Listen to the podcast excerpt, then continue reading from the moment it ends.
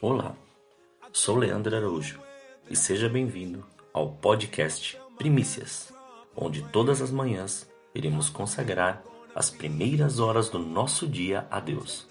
A cada episódio sempre virá com uma palavra e um momento de oração. Desfrute deste tempo com Deus e que Deus continue te abençoando grandemente.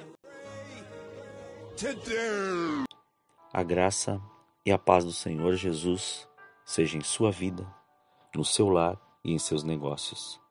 Quero iniciar mais esse dia agradecendo a Deus por permitir entregarmos nossas primícias a Ele e juntos desfrutarmos dessa palavra que se encontra em 1 Samuel, capítulo 13, do versículo 8 ao 14. Esperou Saul sete dias, o tempo que Samuel determinara. Não vindo, porém, Samuel a Gilgal, o povo se foi espalhando dali. Portanto, disse Saul: Trazei-me aqui o holocausto e as ofertas pacíficas. E ofereceu o holocausto. Mal havia ele acabado de oferecer o holocausto, Samuel chegou. E Saul, lhe saindo ao encontro para o saudar, perguntou Samuel: Que fizeste?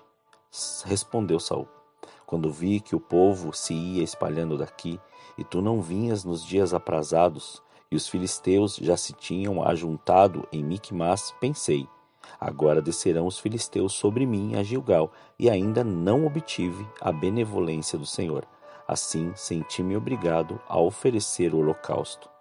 Disse Samuel a Saul: Procedeste tolamente em não guardar o mandamento que o Senhor, o teu Deus, te ordenou pois o Senhor teria confirmado o teu reino sobre Israel para sempre. Agora, porém, não subsistirá o teu reino. O Senhor já buscou para si um homem segundo o seu coração, e já lhe ordenou que seja líder sobre o seu povo, porque não guardaste o que o Senhor te ordenou. Estamos diante de uma revelação da palavra muito digna de ser apreciada nesse tempo. Porque diante de todos os acontecimentos, Deus nos mostra mais um princípio.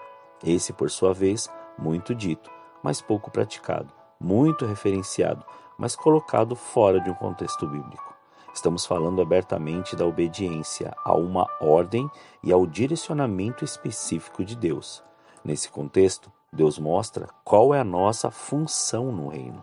Saul foi levantado como rei para cuidar das coisas do povo e havia Samuel, um profeta, para fazer as ofertas diante de Deus para consagrar aquilo que foi determinado como o costume da época. Esse contexto, ao trazer para os nossos dias, nos remete a saber o que temos que fazer no reino, ou seja, o que o Senhor nos chamou para executar. Aqui começa todo o embate, gerando assim desobediência, impaciência e até precipitação. Porque assim como Saul, nos deparamos em situações que queremos tanto fazer algo que Deus mandou que não conseguimos assimilar tempo, esperar o momento oportuno, o tempo de maturação e principalmente o tempo de Deus. Como diz em Eclesiastes, capítulo 3, versículo 1 e versículo 11. Tudo tem o seu tempo determinado e há tempo para todo propósito debaixo do céu. Tudo fez formoso em seu tempo. Também pôs a eternidade no coração dos homens. Contudo, não podem descobrir a obra que Deus fez desde o princípio até o fim. Assim temos que vigiar, para que a precipitação não nos leve à desobediência, e a desobediência não nos leve a passar por processos, esses nos desviando do propósito de Deus. Ainda que muitos não o vejam assim hoje, Deus continua se movendo em nossas vidas pela obediência à Sua palavra e à voz do Espírito Santo, permitindo esse confronto por nossas decisões. Saul foi ungido rei, mas destituído por causa de sua desobediência, porque Deus falou claramente sobre isso através da boca do profeta em 1 Samuel, capítulo 15, versículo 22, onde diz o seguinte: Samuel, porém, respondeu: Tem o Senhor tanto prazer em holocaustos e sacrifícios, como em que se obedeça a sua palavra? Obedecer é melhor do que sacrificar, e atender melhor é do que a gordura de carneiros. Nossa conduta e ações não tem que se basear naquilo que estamos vivendo, naquilo que os outros estão fazendo, naquilo que temos que fazer para agradar as pessoas que estão conosco, muito menos para satisfazer uma vontade, um sentimento ou ainda para querermos ser vistos ou ficarmos em evidência por causa de um título, cargo ou posição. Temos que cumprir aquilo que fomos designados, aquilo para que fomos resgatados, não querendo satisfazer as vontades e desejos da carne, antes mortificando ela todos os dias por amor a Cristo e esse amor sendo revelado às pessoas. Holofotes e aplausos são para os espetáculos. Quem precisa ser visto em nós é Cristo. A cada dia ter o caráter dele, agirmos como ele, obedecermos como ele, cumprir nosso propósito como assim ele o fez, entendendo o tempo, entendendo quem somos no reino, entendendo quando fazer e quando esperar, não cessando de orar, meditar na palavra e viver a santidade de Cristo. Assim veremos, contemplaremos e viveremos no tempo oportuno todas as coisas conforme a promessa dele.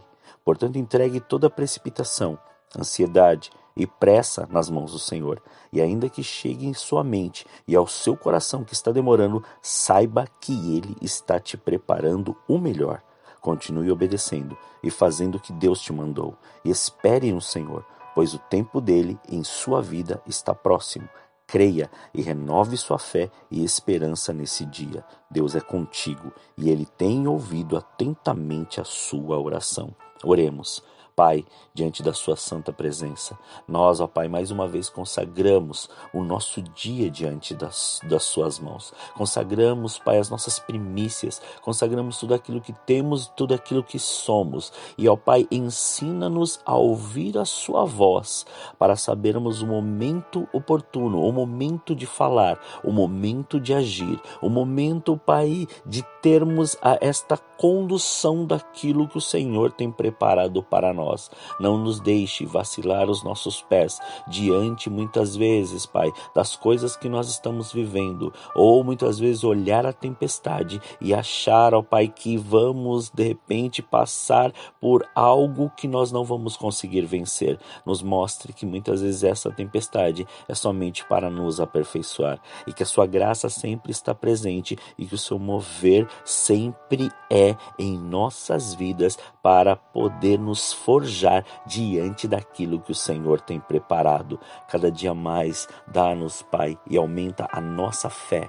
Aumenta, Senhor, cada vez mais esse amor que o Senhor tem revelado em nossas vidas e que a Sua presença reine dia após dia, porque nós cremos que aquele que prometeu ele irá cumprir, porque o Senhor não é homem para que minta, nem filho do homem para que se arrependa. Graças te damos por este dia e recebemos a porção que o Senhor tem já colocado em nossas mãos. Muito obrigado. Profetizamos assim um dia cheio das suas bênçãos e viveremos o seu milagre em nome de Jesus. Amém. Tenha um dia abençoado na presença do Senhor.